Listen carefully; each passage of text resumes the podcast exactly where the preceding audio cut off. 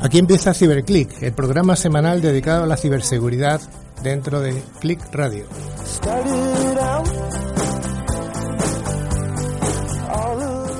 Sed bienvenidos y bienvenidas a esta primera edición del programa que aspira a ser el referente en España de este sector.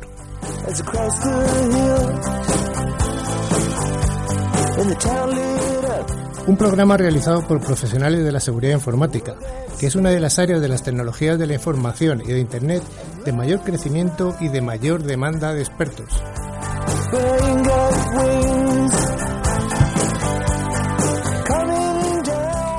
Ciberclick se dirige a oyentes profesionales y también al entorno doméstico, al entorno familiar, resolviendo dudas que puedan afectar tanto a grandes empresas como a pymes y a familias.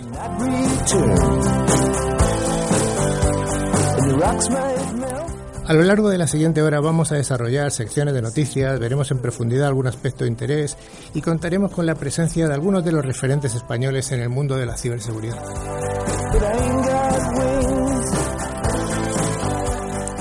Dentro de estos primeros espadas se incluirán responsables de la seguridad informática en grandes empresas, empresas del IBEX 35, desarrolladores de soluciones tecnológicas, representación de usuarios domésticos y miembros también del mundo universitario. Y como no, queremos que este programa sea bidireccional. Para ello hemos abierto un buzón de internet al que nos podéis escribir. El buzón es ciberclick arroba clickradiotv.es.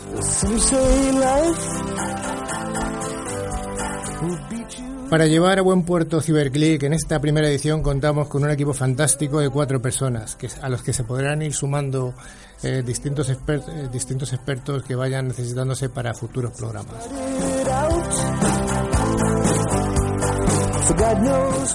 El primer miembro del equipo le tenemos al teléfono, está en Sevilla es Javier Soria. Javier Soria es un, es un hacker, es, un, es nuestro hacker personal, además es un, es un perito judicial, es un señor, una persona que nos va a dar mucho juego.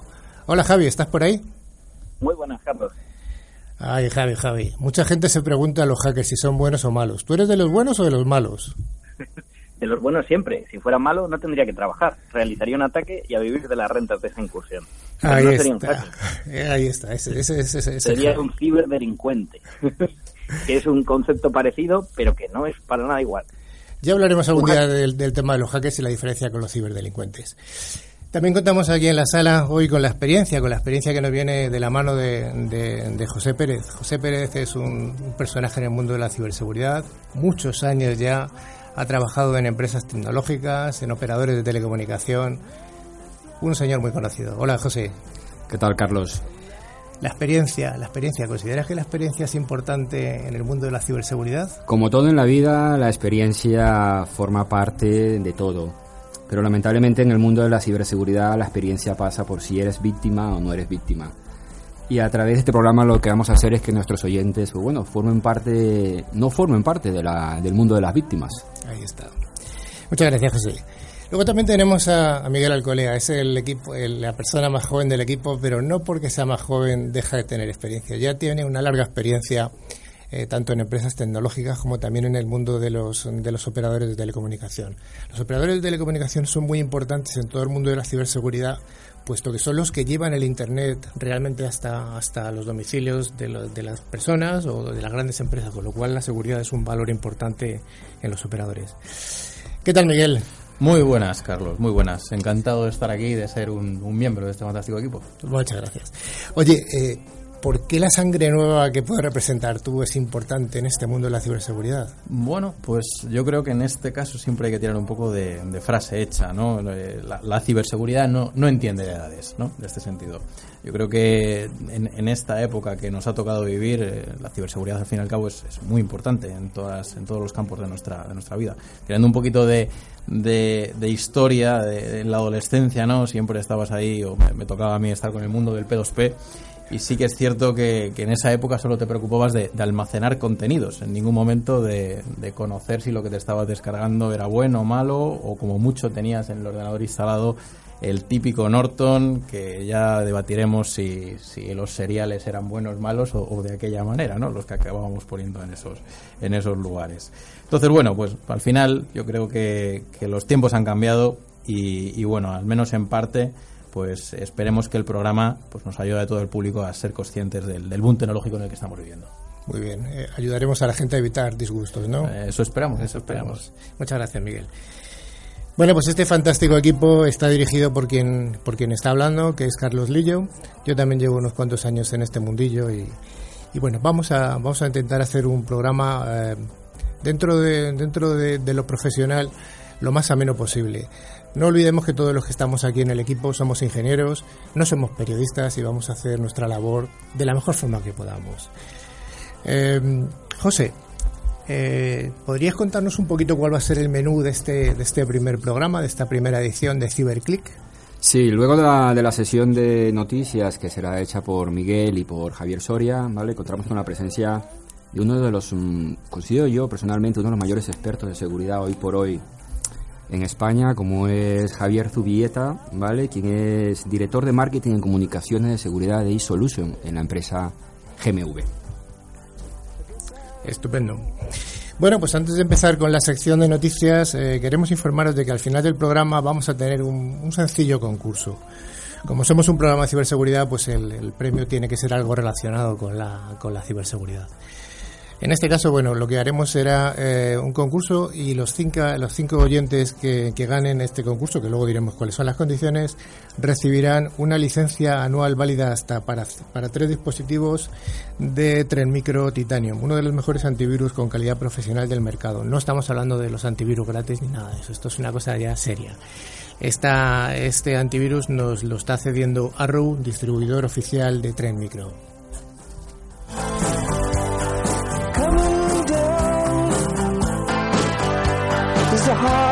still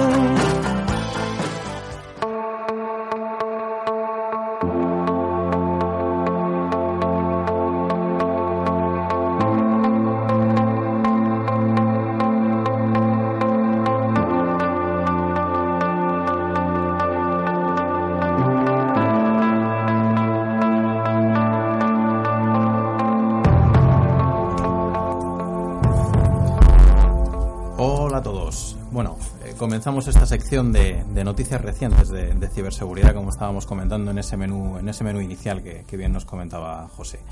Eh, intentaremos informar de las que más repercusión tienen al fin y al cabo, porque como somos conscientes al final en el mundo de la seguridad pues lamentablemente, para algunos o afortunadamente para otros, el volumen de noticias es, es, muy amplio al fin y al cabo, todo lo que nos llega al final a, nuestros oídos y a nuestra, y a nuestra vista. ¿no? Eh, junto a mí, obviamente, en este, en este equipo de presentadores de noticias, pues estará eh, Javier Soria, que como, como veíamos antes, estaba, estaba al teléfono. Entonces, eh, sin más preámbulos, comenzamos esta, esta sección.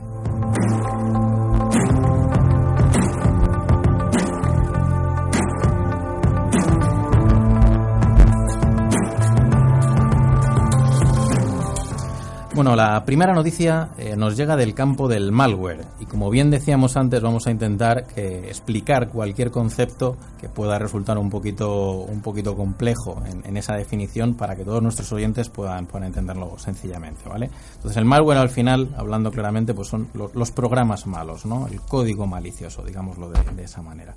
Y bueno, esta noticia nos viene nos viene a indicar eh, pues que a lo largo de los últimos seis meses pues más de 7.000 sitios de comercio electrónico, de las tiendas al final, en los cuales nosotros realizamos eh, compras, eh, pues normalmente mm, a la semana, pues habían sido estos sitios habían sido infectados pues con un código un código malicioso, ¿de acuerdo? Entonces al final lo que se buscaba con, esta infección, pues obviamente era eh, robar los datos de los, de los clientes, de los clientes que allí se registraban. ¿Qué datos? Pues al final, obviamente, que lo más goloso pues son los números de las tarjetas, ¿de acuerdo? Entonces, eh, yo creo que, Javi, en este sentido, ¿qué opinas al final de este tipo de, de ataques que, que, al final estamos expuestos y que, directa o indirectamente, pues nos acaban afectando en el, en el día a día? Pues la verdad es que estas tiendas online, estos comercios que se están popularizando tanto, eh, muchas de las veces prima la sencillez sobre la seguridad y este es uno de estos casos. eh, las tiendas eh, que tienen estos códigos eh, son un tercio aproximadamente de las tiendas a nivel mundial de los e-commerce.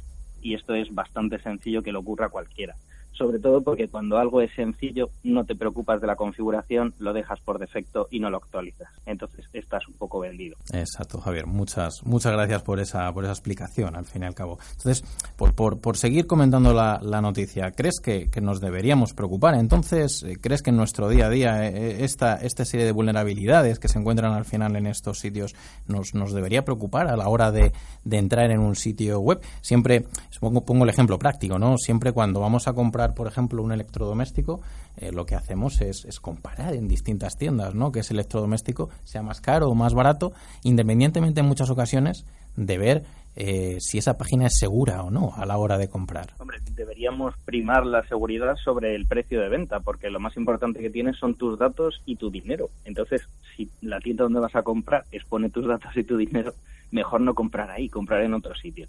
Lo que pasa que en este mundo tan rápido mm, no pensamos demasiado en eso, sino simplemente en comprar barato. Perfecto, Javier, perfecto. Muchas, muchas gracias por la, por la aclaración. ¿Sí, José? Ese es, ese es el dilema de siempre, usabilidad versus seguridad. Exacto, exacto. Vale, eso es lo que siempre nos preguntamos. Yo creo que más adelante deberíamos hacer un programa de eso sobre hasta dónde llega la seguridad y la usabilidad. Claramente es el debate, claramente es el debate. ¿Quién gana hoy, por hoy, la, la usabilidad o la seguridad? Yo creo que la usabilidad. La usabilidad. ¿no? Gana sobre la, la, seguridad. Sin duda, es así. En, en, este caso lo que ha sido ha sido la sencillez, porque estas tiendas eh, que han sido afectadas son las más sencillas de instalar. Perfecto. Muy bien. Bueno, pues eh, a continuación eh, pasamos a comentar la, la, siguiente noticia y es una noticia que yo creo que nos afecta un poco, un poco a todos, incluso a nivel personal. Ya no hablamos ni, ni a nivel de trabajo, que es al final el, el, campo de las actualizaciones, ¿no? De las actualizaciones del sistema operativo. O sea, nos encontramos que, que al fin y al cabo, siempre cuando vamos a hacer algo con el ordenador, siempre nos sale el dichoso pop-up, ¿no? ¡Pum! Oye, que tienes que actualizar al fin y al cabo tu sistema operativo que está súper desactualizado, ¿de acuerdo? Entonces, es curiosa la noticia que nos, que nos llegaba estos, estos días atrás de que Microsoft pues eh, lanzó sus parches de actualización para, para el mes de agosto y rápidamente sacó otro conjunto de actualizaciones acumulativas del sistema operativo de Windows 10, que al final era para los que iba, que contenía correcciones a problemas de esas actualizaciones, ¿no? O sea, que ellos mismos eh, se corrigen y, es, y es normal de que esto, que esto suceda, ¿no? O sea, al final es una, una, una cuestión que hay que tener actualizada siempre. Un software no deja de ser un software y por lo tanto no deja de poder tener fallos de, seguridad y las vulnerabilidades pues van saliendo eh, día, día tras día. Aquí abro un poquito la pregunta de, por qué es importante al final tener actualizado el sistema operativo. Yo creo que, es una pregunta abierta yo hecho un símil muy sencillo y ahora os dejo comentar, ¿no? Yo creo que si en el mundo real esto sucediera, pues sería como si nos dejáramos la ventana de casa abierta, ¿no? O sea, al final nos vamos de casa y nos dejamos la ventana abierta. Pues esto es un poquillo lo que hacemos si no actualizamos al final el sistema operativo. Pero abro, la pregunta a Javier para, para que nos dé su opinión. Sí, las actualizaciones al final pues son cosas que añades, que modificas dentro de la funcionalidad de una aplicación o dentro del propio sistema, ¿no? Dentro del Android, del Windows, de lo que sea muchas de las veces eh, el añadir nuevas funcionalidades reporta fallos de seguridad que ya tenías o los intenta corregir. Entonces, actualizar siempre es muy importante. Mitigamos los riesgos. Eh, esos pequeños fallos que todo el software tiene porque lo hacemos rápido o simplemente por la evolución tecnológica, a veces eh, producen pérdidas de privacidad. Lo de actualizar siempre, ¿por qué? Porque hay muchos fallos que al ser reportados la gente hace pruebas de concepto sobre cómo explotarlos. Entonces, si tú actualizas, te estás quitando un agente importante que te puede atacar. Pero de actualizar siempre yo no estoy del todo conforme, porque muchas de las veces al actualizar produces otro fallo, pero es importante actualizar como usuario siempre. Y en entornos de producción, pues probarlo antes. Perfecto, Javier, perfecto. Lo de actualizar tiene sus matices. Porque yo con el iPhone 6, una vez que utilicé, he tenido que meterlo en la cajonera. Volvemos, volvemos a lo mismo, usabilidad o seguridad. O negocio, ¿no? O negocio, o negocio, exactamente. Ese es, el, ese es el, el, gran dilema de la cuestión. Ya os digo que, que, eso tenemos que tratarlo en un programa porque está clarísimo que, que, se, que se, lo merece. Y regalar merece. móviles, ¿no? Ese día. Por supuesto. Vamos a hablar de un bloque de noticias que tiene que ver con, los viajes aéreos, ¿no? Con, las compañías aéreas. Eso es, eso es. Y es que, eh, bueno, no sé si... Yo creo que esta, esta noticia seguro que la, que la conocen nuestros, nuestros oyentes, ¿no? Eh, la, más reciente yo creo que ha sido la, noticia de, British Airways, ¿no? Que al final, pues el, el pasado 6 de septiembre pues informó de que había sufrido un robo masivo de, de, datos al fin y al cabo, ¿de acuerdo? Y y para nuestros oyentes al final, pues yo creo que tendríamos que tener un poquito la, interrogación en la cabeza si compramos un vuelo en el periodo del 21 de agosto al 5 de septiembre. Ese fue el periodo que British, a priori, siempre es a priori, ¿no? Ahora estarán haciendo sus, sus forenses. Eh, British ha comentado que sufrió esta vulnerabilidad, este, este hecho, y lo que ha puesto de manifiesto que bueno que la seguridad de las aerolíneas pues no es tan segura como, como parece como parece a priori de acuerdo entonces pues pues en este caso yo creo que es importante comentarlo porque es una noticia pues que nos, nos toca un poco más un poco más de cerca no entonces eh, no sé si Javi quieres comentar al fin y al cabo eh, este tipo de, noticias esta o por ejemplo la que la que sucedió hace bueno el mes anterior de acuerdo el mes anterior fue una vulnerabilidad en, en Air Pues que forzaron al final un cambio de contraseñas adelante Sí, eh, en efecto, durante estos últimos años, eh, bastantes, incluso nos remontamos a bastante tiempo atrás, en la fuga de información, el perder tus datos está siendo una de las prioridades eh, a la hora de intentar mitigar esos riesgos. ¿Por qué? Porque fugan tus contraseñas, fugan tus correos, fugan tus datos. Al final, toda esa información se publica unos días en la dark web, en, la red oscura, y, y, es complicado saber si tu correo, si tus datos han sido comprometidos o no. Entonces hay pequeños truquillos para averiguar si tus datos han sido fugados y los malos son capaces de, usarlos, ¿no? No los hackers, los ciberdelincuentes. En este caso, eh, hay webs para comprobar si tu dirección de correo ha sido comprometida. Por ejemplo, hafaibinpaunet.com. Tú pones ahí tu dirección de correo electrónico y ves en qué sitio has perdido eh, tus datos o han sido robados. Por ejemplo, en Dropbox o en cualquier otro sitio de, similar. Eh, la última fuga de información fueron unas 500.000 cuentas de, un videojuego que se llamaba Mortal Online. O sea, esto constantemente estamos perdiendo datos y sobre todo los que importan pues son la contraseña, eh, tus datos personales y sobre todo la tarjeta de crédito, que es lo que últimamente está robando más la gente. Exacto, exacto. Yo, yo a nivel personal aquí siempre, siempre comentar, eh, yo por ejemplo, en mi correo de personal de Hotmail yo creo que me lo han debido bombardear ya en, tres o cuatro ataques porque tengo una cantidad de spam alucinante. O sea, eh, pero son buenos además, porque hay, hay veces que sí que aciertan con el comercio que, que tú trabajas normalmente, ¿no? Entonces, bueno, lo que pasa es que eres consciente al final de que sufres, de que sufres ese spam. Oye, yo con esta noticia, yo quisiera hacer un, un matiz porque luego de 20 años de experiencia en el sector, esto lo vemos día a día. Fijaros, cuando ocurrió esa noticia, que fue el viernes pasado, eh, IAG cayó en el IBEX casi un 4%. Luego se recuperó. Entonces, este es el tema de que cuando sea nosotros que estamos todo el día con el tema de la seguridad, hablando con las empresas, hablamos de invertir en seguridad, muchas veces se cuestionan si invertir o no en seguridad, pero cuando sufre un ataque, o sea, esto es evidente, el dinero que están perdiendo las empresas. O sea, si ves, vas a la noticia que mismo dice, IAG cae en el IBE tras el robo de clientes notificado por British Airways. O sea, esto es el día a día de los que trabajamos en el sector de la seguridad. O sea, nos toca convencer a las empresas lo necesario que hay de que es invertir en seguridad. Y lamentablemente tenemos que esperar a que estas cosas ocurran para justificar la inversión en el tema de la seguridad. Lo que pasa es que aquí hay mucha gente expuesta luego. Son los usuarios, que yo no sé cómo esos usuarios se ven compensados con este robo de, información. Eh, ahora, con, con el Reglamento Europeo de Protección de Datos, las empresas tienen que comentar que han sufrido estas pérdidas de datos. Antes muchas empresas no los comentaban. La compensación va a ser bastante complicada, pero seguramente esa empresa pues se lleve alguna multa. Sí, al final eh, lo que a priori ha parecido como una noticia, eh, quizás en un futuro nos encontremos con una multa ejemplar a, British pues por ese robo de, información, ¿vale? José, José bien comentaba antes eh, ese, esa concienciación al final de las grandes empresas, pero ya no solo pasa por, las grandes empresas, sino nuestro país al fin y al cabo, pues eh, la gran mayoría son, son pymes, ¿de acuerdo? Son personas incluso autónomos, pues que directamente también les afecta la parte de seguridad. O sea, directamente que pierdan eh, sus datos, pues les puede acarrear el, cierre del negocio, ¿de acuerdo? Entonces, bueno, yo creo que es importante, eh, obviamente, eh, siempre centrar el tiro y iremos comentando eh, a lo largo de los programas pues noticias de distintos campos que siempre es importante tener, tener muy claros, ¿vale? Y cómo nos podemos evitar un susto y a veces un susto que puede ser, puede ser importante. ¿De acuerdo? Venga, Miguel, vamos a la siguiente, a la siguiente noticia. Perfecto. Bueno, eh, yo creo que es un poquillo la noticia más, más graciosa del noticiero y la, y la última noticia en este sentido. Y yo creo que salió, en, me parece que el, en el telediario hace dos o tres días.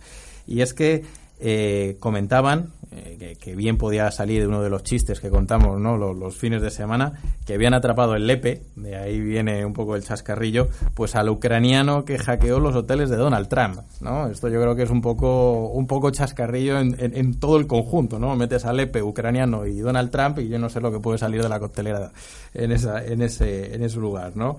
Entonces, bueno, eh, obviamente es un, es un delito orientado al carding, al robo masivo de, de tarjetas de crédito, ¿de acuerdo? Y, y, sí que sí que es importante, eh, sobre todo porque cambiamos un poco el paradigma de lo que puede llegar a ser la, el robo de un particular o de un hacker o de un ciberdelincuente, como, como bien nos indicaba, como nos, bien nos indicaba Javier, a lo que son grupos organizados de delincuencia. Que al final nos encontramos que eh, esto ha evolucionado, ha evolucionado a que ya el, los ataques eh, no se van al banco a robar, no, no, ya los ataques se hacen eh, en internet ¿de acuerdo? Entonces es un poco lo que lo que venimos a ver, ¿vale? Entonces eh, Javier, eh, si quieres eh, comentar un poquillo la noticia en este sentido, cómo siguiendo el chascarrillo pillaron a este hombre en el, en el cuarto de baño cuando cuando fueron a por él los, los agentes del FBI, ¿no? Pero bueno, lo comentamos un poquillo. Adelante. Sí, llevaba, llevaba el FBI buscándole un montón de tiempo, pidió ayuda a las fuerzas y cuerpos de seguridad del Estado de España porque al final lo que veían que hacía este grupo de delincuentes era enviar un phishing, es decir, un, correo falsificado que tú no has pedido y que viene con un adjunto que, que te infecta y te engaña, ¿no? Entonces, ¿a quién enviaban ese phishing dirigido? Pues lo enviaban a hoteles la mayor parte de las veces. Hoteles, restaurantes, se habían centrado en ese sector. ¿Y qué es lo que ocurría? Pues los ordenadores de los hoteles, que son terminales de punto de venta, pues un ordenador sencillo igual que hay en las gasolineras, y, se infectaban al abrir ese correo. El, el, malware pues se llamaba Carbanac, o sea, era un malware conocido de hacía varios años, o sea, este, este ataque, pues bueno, ha tenido mucha repercusión, pero era algo sencillo. Consistía en engañar al usuario, el usuario eh, se infectaba y ese TPV, ese terminal de venta, pues tenías acceso a él. ¿Y qué vas a, qué vas a coger de un terminal de venta? Pues los datos y otra vez las tarjetas de crédito. Entonces, el, el problema es que han sido tantos países, eh, pues entre 40 y 50 países que han sido afectados por este phishing, por, eh, que al final eh, pues se han robado más de 15 millones de tarjetas de crédito, o sea, una barbaridad, una auténtica barbaridad. Y todo al final, pues porque han atacado el eslabón más débil, al humano, que le han engañado. Bueno, pues yo creo que ha sido suficiente, suficiente meter miedo a nuestros oyentes, tampoco... Eh, antes ha habido una cosa que me ha, me ha, causado sensación, que decíamos, estamos hablando de la seguridad de las compañías aéreas, no estamos hablando de la seguridad de los aviones, no, no, no, no, no, no. esa va por otro camino, ¿vale? Que siga la gente viajando, que, que no hay problema. Bueno, vamos a hacer una pequeña pausa llena de interesantes consejos para nuestros oyentes.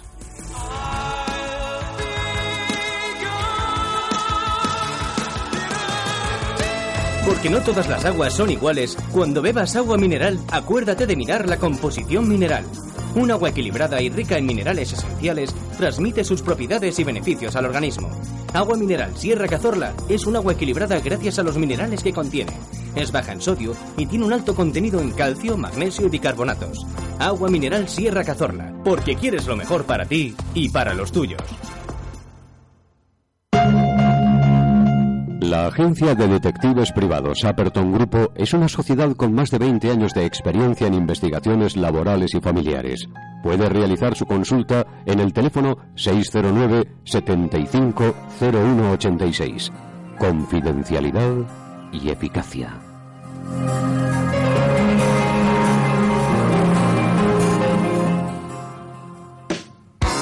Estás escuchando Click Radio TV, la radio que engancha.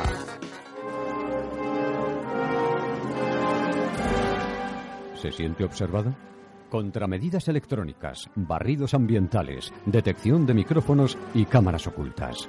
En Aperton nos ocupamos de su caso. Contacte con nosotros en el teléfono 609 75 0186. Aperton.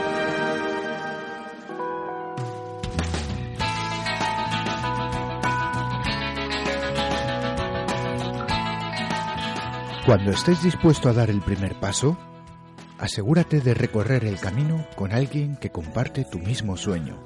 Date a conocer a través de Click Radio TV, la radio que engancha. Nosotros estamos por ti.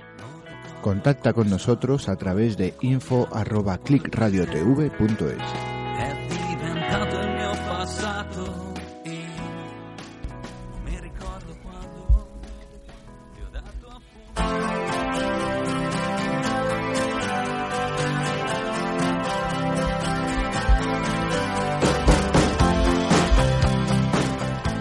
Gracias por seguir al otro lado. Vamos a continuar Cyberclick con una entrevista a uno de esos primeros espadas de los que estuvimos hablando al principio durante la presentación. José, ¿a quién tenemos hoy aquí? Pues hoy, siendo el primer programa, ya que siempre lo primero tiene un recuerdo especial y nada más y nada menos que para nosotros es un placer contar hoy, hoy aquí con Javier Zubieta, quien es director de Seguridad Integral por la, por la UNED, asimismo como licenciado, licenciado en Informática por la Universidad Politécnica de Madrid. Actualmente es director de Marketing y Comunicaciones de eSolution GMV y para que aquellos que no conocéis GMV, pues es una de las primeras empresas líder en ciberseguridad y en otros sectores en, en España. Además, Javier es profesor del Máster de Ciberseguridad y Privacidad y cursos de Privacidad y Protección de Datos de la Universidad Rey Juan Carlos. Javier, Muchas gracias, bienvenido. A vosotros, un placer estar aquí. Muy bien. Oye, Javier, esta, en esta ocasión eh, la entrevista la queremos llevar desde el espacio a la Tierra. Y nada más decirte esto porque recientemente pues hemos leído que, que GMV, ¿vale? Acaba de ser, bueno, le acaban de adjudicar el mayor contrato, ¿vale? Con la Agencia Espacial Europea para todo lo que es el control de los satélites y otros desde, bueno, control desde tierra, si no, si no me equivoco. Cemento terreno, se llama. Correcto. Javier, ¿hasta allí llega la ciberseguridad? Totalmente. Ya, estaba llegando, de hecho, y ya nos habían eh, contratado en el pasado algunos estudios de, ciberseguridad de todo el software embarcado en los satélites. Digamos que lo que lo que hace la agencia espacial es antes de lanzar un satélite fuera, pues le somete a todas las pruebas y a todas las barbaridades y vandalidades que le, puede hacer en, en, la Tierra y GMV es una de, esas compañías que, que ya lo hace. ¿no? Y la adjudicación que nos han hecho recientemente es, según palabras del propio comisionado en, eh, de la Unión Europea, eh, coloca GMV dentro de los cuatro tops main contractors que existen en el espacio en Europa. Y, bueno, es, brutal. los, datos que hemos dado del contrato y que se pueden hacer públicos son de 250 millones de euros en, en casi cinco años en la cual la parte de ciberseguridad ha sido determinante a la hora de, la adjudicación, al menos así nos lo han expresado el cliente y así lo, hemos entendido nosotros. ¿Tú crees que con esta adjudicación a GMV el mundo verá a España como uno de los países líderes en ciberseguridad? Mm, yo creo que si no es en ciberseguridad, digamos en su conjunto, sí va a ser eh, líder en, en, lo que se refiere a incorporar ciberseguridad en ámbitos no tan evidentes como lo que puede ser una ciberseguridad clásica en sistemas de información. Como ahora mismo la ciberseguridad está en todos los lados, pues ahora tenemos un ejemplo claro en el que eh, no voy a decir que si no hay ciberseguridad los satélites Galileo eh, no, no, operan correctamente, eso, eso no es cierto.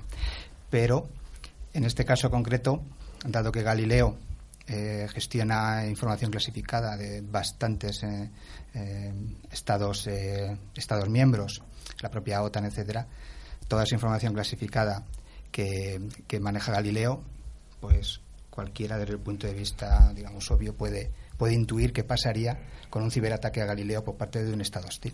Eso es lo que te quería preguntar y sin entrar en detalles, porque siempre sabemos que detrás, detrás del tema de la seguridad siempre está la confidencialidad en todos los sentidos. ¿Hay riesgo de ataque ahí arriba? La, amenaza es total. Sí. Es, es exactamente igual eh, ahí arriba que aquí abajo que, que aquí a un lado. Las amenazas están ahí. y La gestión de riesgo tiene que ser acorde con las amenazas a las cuales eh, estamos Claro, expuestos. Eso sorprende, porque siempre estamos acostumbrados a hablar de temas de ciberriesgo, amenaza, y nos imaginamos el, el ordenador, el servidor, ya con lo de la cloud se nos va un poco de la mano, pero cuando te dicen que el tema de ciberseguridad está en temas de control de satélites, ahí es cuando dices, vamos, madre mía, ¿hasta dónde llegan los ataques? Claro, yo entiendo que todos los sistemas que son vía radio, pues en principio el medio es, compartido, o sea, con lo cual eh, no está tan cerrado como un sistema cableado. Entonces, bueno, aparte de que haya la seguridad para la parte cableada, la parte entre comillas más tradicional, evidentemente es un es un, es un riesgo adicional la No. parte la parte radio. Luego no nos olvidemos que, que un satélite es un generador brutal de información. Toda esa información acaba llegando a centros de control. En el momento en el que la información llega a centros de control, ya se parece muchísimo a cualquier información en cualquier centro de datos de cualquier compañía o la nube o lo que queráis. Está claro. Yo creo que en algún, en algún momento, Javier, cuando tú, cuando GMV nos los permita, pues a lo mejor sería bueno hacer un- una especie de monográfico sobre la seguridad en ese proyecto, hasta donde se pueda leer, ¿vale? Porque sabemos el tema de la, de la confidencialidad, pero yo creo que nos abre, nos abre la mente a todos los que estamos en el sector de la seguridad de hasta, hasta dónde llega la amenaza, ¿vale? Porque al final no olvidemos que la seguridad existe porque existe la amenaza, si no, no, no existiera. Bajando un poco más al- a la tierra, Javier, en tus 20 años de experiencia, algo que nos ha llamado mucho la atención es tu, últimamente, tu, bueno, lo que has publicado, el ciberdiccionario. Correcto. ¿En qué consiste? ¿A quién va dirigido el ciberdiccionario? Pues mira, yo lo que me planteé hace ya unos tres o cuatro años era que es, es necesario por parte de todos los que nos dedicamos a ciberseguridad a hacernos entender. Porque no sé si coincidiréis conmigo con que hay un lamento generalizado del, del sector en el que es que no me hacen caso, es que no me entienden, es que no me dan presupuesto, es que toda esa llorera, ¿no? que es clásica, hace 20 años Día a era, día. era la misma llorera y, y bueno, espero que dentro de 20 años no sea la misma, pero de alguna manera todos yo creo que podemos aportar. ¿Qué sucede? Que el ámbito de la ciberseguridad siempre lo vemos como algo endogámico, es decir, las personas que, que nos estamos dedicando a esto eh, lo vemos como una cosa como totalmente especializada, eh, solo está al alcance de unos pocos, y cuando la ciberseguridad ha saltado a otros, a otros ámbitos, pues de alguna manera es como si no existiera una intención de explicar las cosas bien. Es como si, mira, yo me quedo con lo mío, ¿eh? yo mi, chiringuito, mi tesoro, prefiero no, no desvelar todo mi conocimiento a personas que total ni le va ni le viene, se aburren en cuanto empiezo a hablar y es muy frustrante.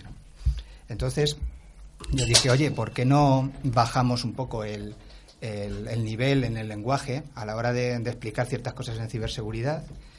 Eh, precisamente para eso, ¿no? Para que nos hagamos un hueco que, que yo creo que nos corresponde. Y además porque la ciberseguridad yo considero que es importante porque nos afecta a todos. ¿no? Está claro. Eh, y entonces dije, oye, pues a mí me gusta el concepto entendible. Es decir, me gustan las cosas entendibles.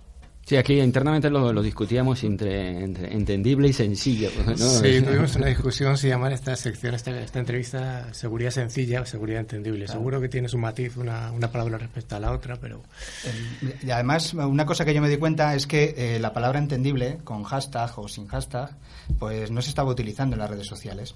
Entonces dije, oye, pues yo para mí eso yo me lo voy a, de alguna manera me lo voy a atribuir como marca, ¿no? Va- Vamos a decirlo así. Eh, eso un poco la idea, ¿no? Y dije, oye, pues ¿por qué no hago determinadas cosas que sean entendibles? Y, mm, y la primera cosa que se me ocurrió, dije, oye, pues ¿por qué no voy a explicar conceptos de ciberseguridad aparentemente complejos pues en un lenguaje de la calle? Muy bien. no en un lenguaje de estos de bar, no es eso, pero sí con de alguna manera para que se nos entienda un poquito mejor. Y ahí que y ahí que empecé con el ciberdiccionario. Me hice una lista de eh, 69 términos, dejé otros tantos en el, en, en el terreno, en el camino. Me autoimpuse una dura una, una longitud de cada uno de los términos, máximo un- una cara de un folio, y empecé a escribir porque me divertía.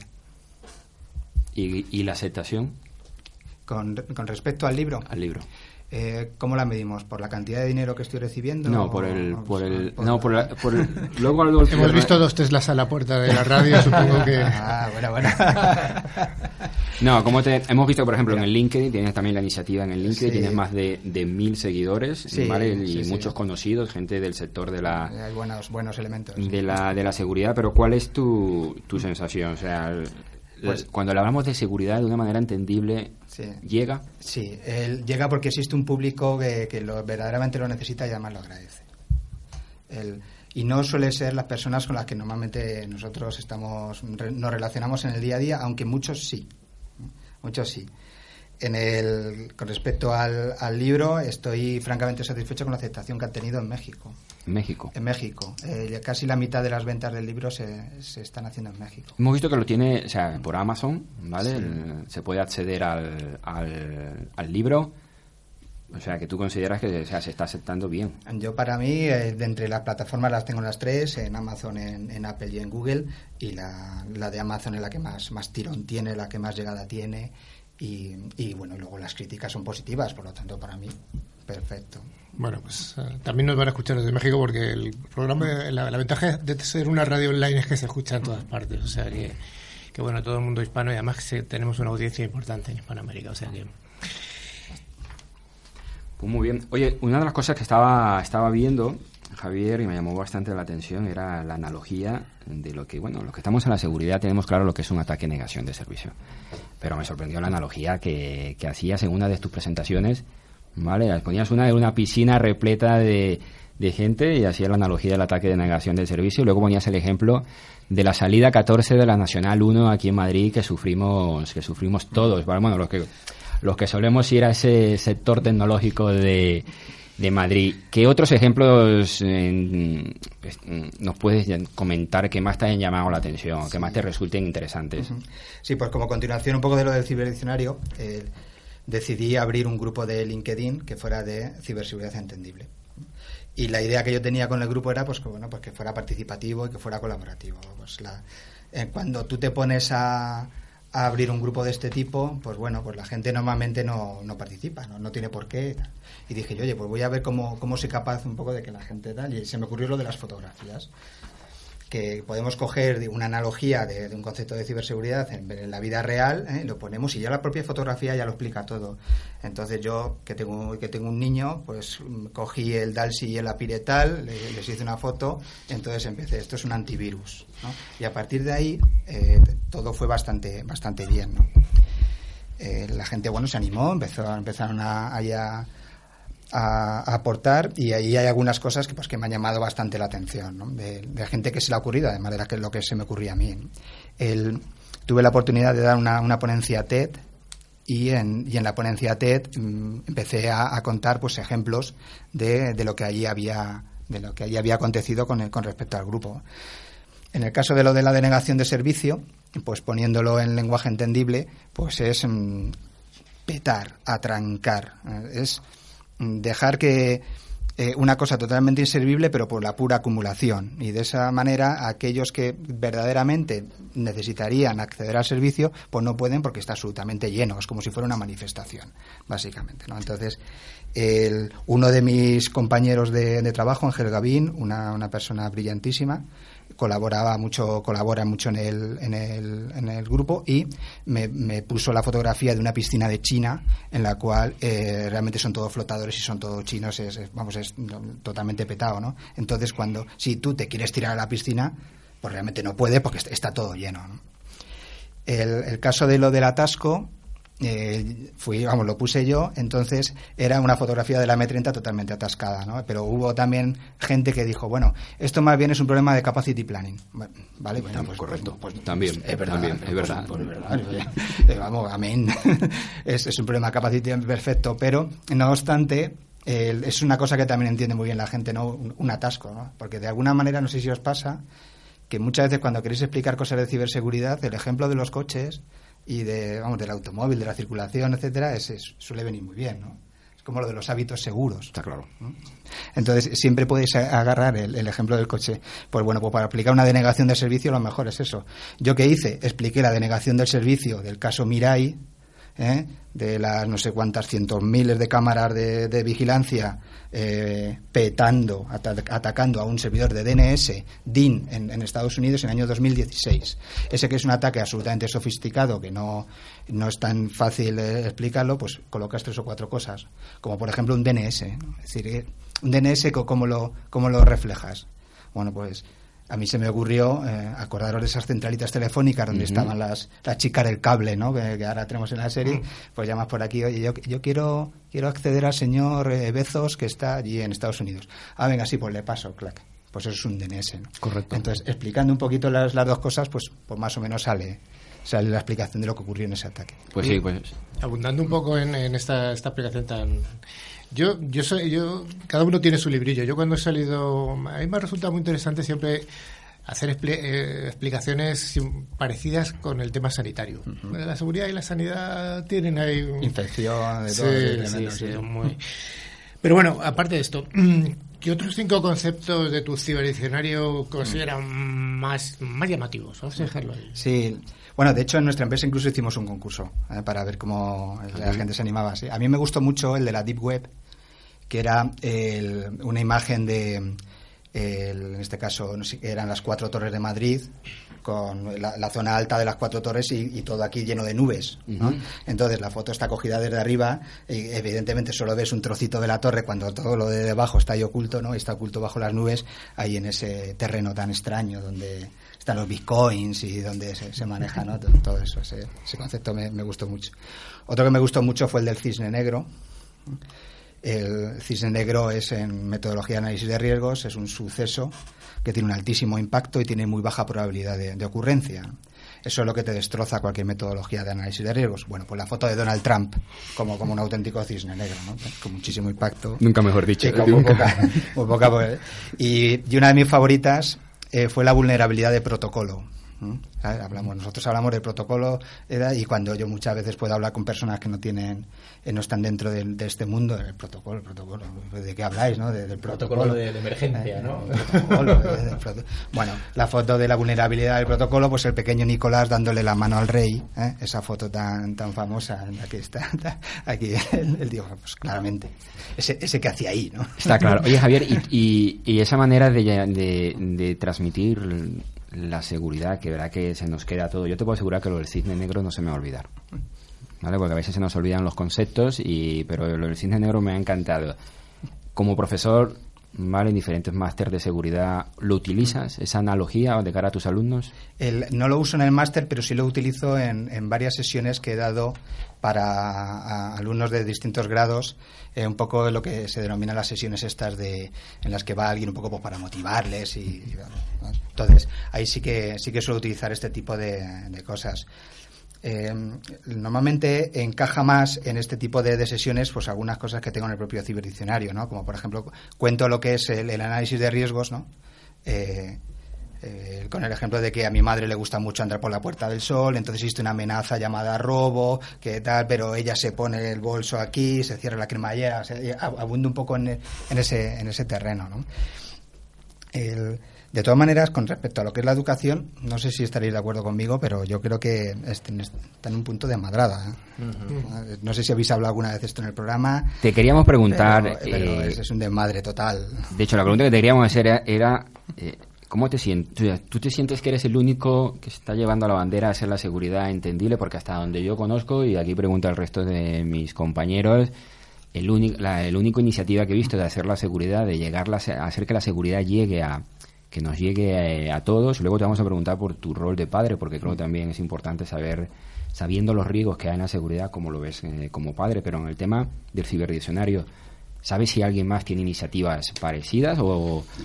Sí, yo creo que el, no sé si a título particular, eh, pero por ejemplo el INCIBE sí que tiene un programa bastante majete de, de, de concienciación, sensibilización que lleva llega a, a muchos sitios, ¿no?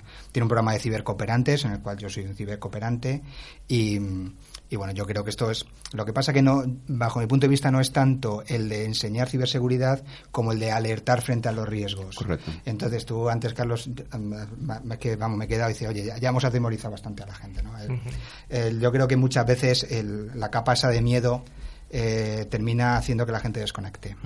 es, mi, es, mi, sensación.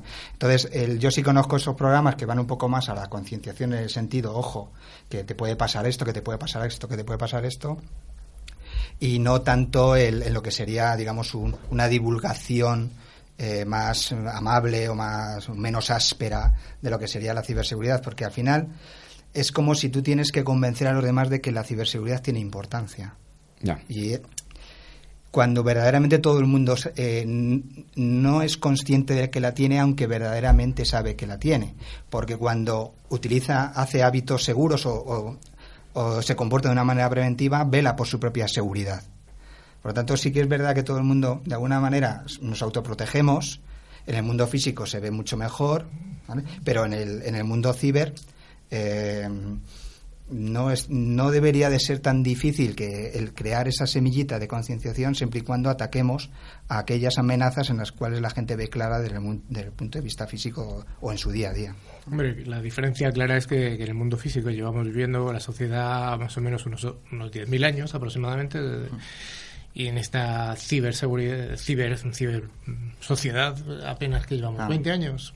20 años así de, uso masivo. Sí, digamos un poco también el, error de concepto que hemos cometido los profesionales, los técnicos, los que nos hemos dedicado a esto, es considerar ciberseguridad pues como un aspecto técnico, entonces que pertenece a los técnicos.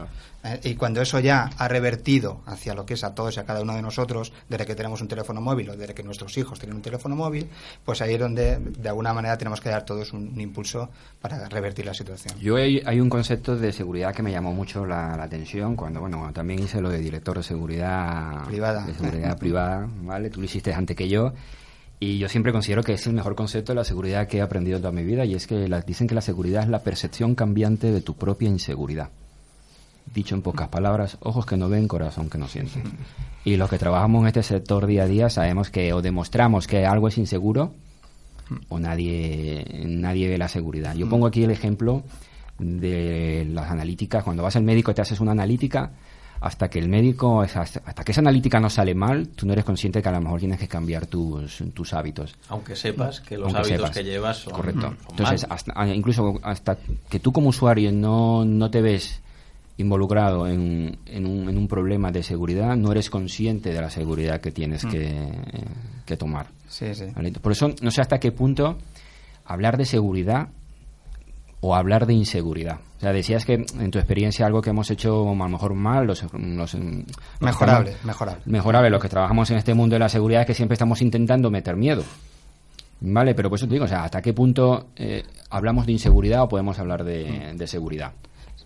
Sí, bueno, yo diría que, que además de, de, lo de meter el miedo, que gastemos también eh, neurona, energía, esfuerzo, recursos, inteligencia en explicarle eh, digamos, a los demás lo que somos capaces de hacer bien. Muchas veces cuando tienes que dar un informe a un superior tuyo de, oye, eh, nos ha metido el WannaCry hasta la cocina, entonces todo el mundo ya se pone de, los nervios, ¿vale?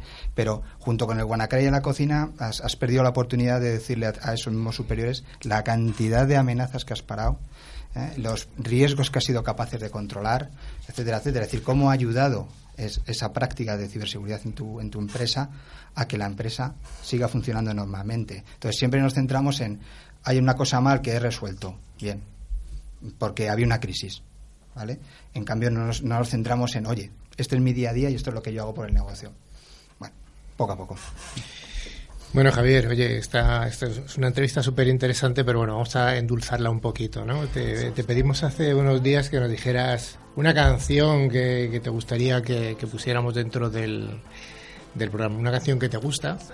Y bueno, ¿cuál es esa canción que elegiste y, por qué? Pues elegí una canción del grupo Nickelback. Nickelback es un grupo canadiense. La canción es Gora Be Somebody del año 2008. Eh, a mí es uno de mis grupos favoritos. Les he visto en directo recientemente en Madrid y, y yo quiero guitarras eléctricas. Fíjate, el grupo que más ha vendido en Estados Unidos después de los Beatles esto es de la Wikipedia. ¿eh? Nickelback. el grupo extranjero que más ha vendido en Estados Unidos. Siempre hay que aprender algo nuevo. Siempre.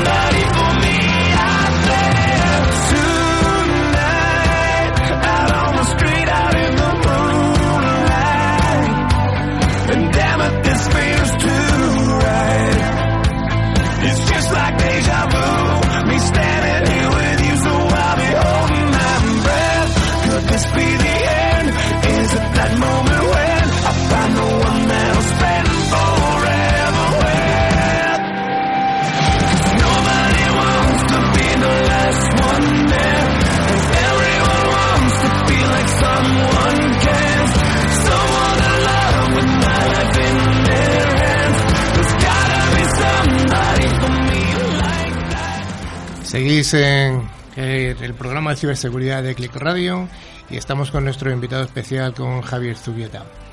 Nos había quedado antes algo en el tintero, ¿verdad, José? Sí, ahora nos interesa mucho, teniendo un experto en la seguridad como Javier, alguien con la sensibilidad y los riesgos. Javier, en tu rol de padre, o sea, tú ves a tu hijo, se conecta, hoy en día están conectados a, a todos los medios, televisión, ordenador, teléfono móvil. O sea, ¿tú cómo te sientes cuando ves que al final son ventanas abiertas a, todo el ciberriesgo, podríamos decirlo así? A mí me da un poquito de miedo. Me da un poquito de miedo, cl- claramente. Yo lo que intento es eh, enseñar con el ejemplo. Entonces, si a mí mi hijo me ve que yo hago determinadas cosas, pues las va a aprender él.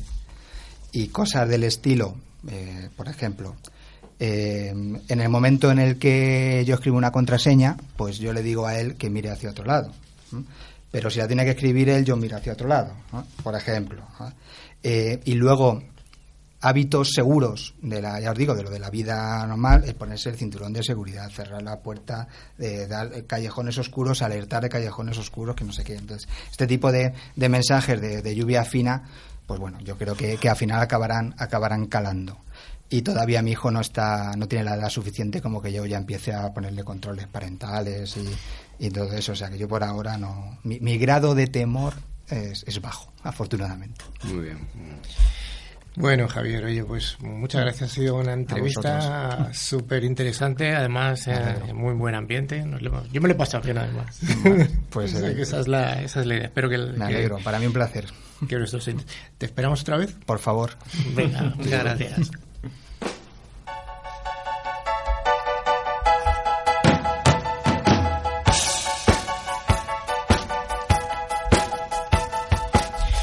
Bueno, pues estamos llegando al final, a la parte última del programa y como dijimos al principio íbamos a tener un pequeño concurso.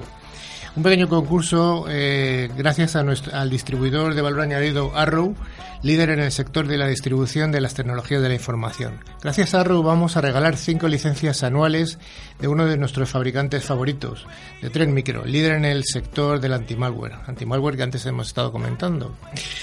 Bueno, estas licencias son licencias anuales y cada una mm, da derecho a proteger tres dispositivos. ¿Cómo vamos a concursar? Vamos a hacer una pregunta muy, muy fácil, muy, muy fácil. Vamos a ver, las cinco primeras personas que nos envíen un correo a nuestra dirección, nuestra dirección, repito, es ciberclick, arroba clickradiotv.es, las cinco primeras personas, nombre, apellidos, etcétera, que nos digan cuál es el nombre de nuestro invitado y a qué empresa pertenece, preguntas fáciles. ¿eh? Las cinco primeras tendrán ese regalo, ¿vale? Se enviará una licencia para que lo activen a través de, su de internet.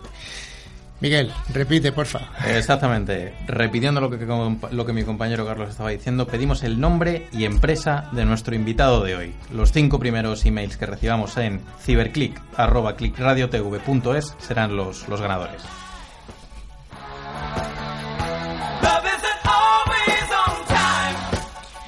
Bueno, estimada audiencia, Ciberclick llega a su final en esta primera edición. Esperamos que haya sido interesada para todos y para todas. Os dejamos un canal abierto para cualquier sugerencia, duda o petición, además del concurso que ya hemos hablado. La- el canal es el mismo correo, ciberclick.clickradiotv.es. Un abrazo a todos y a todas y hasta la siguiente edición de Ciberclick.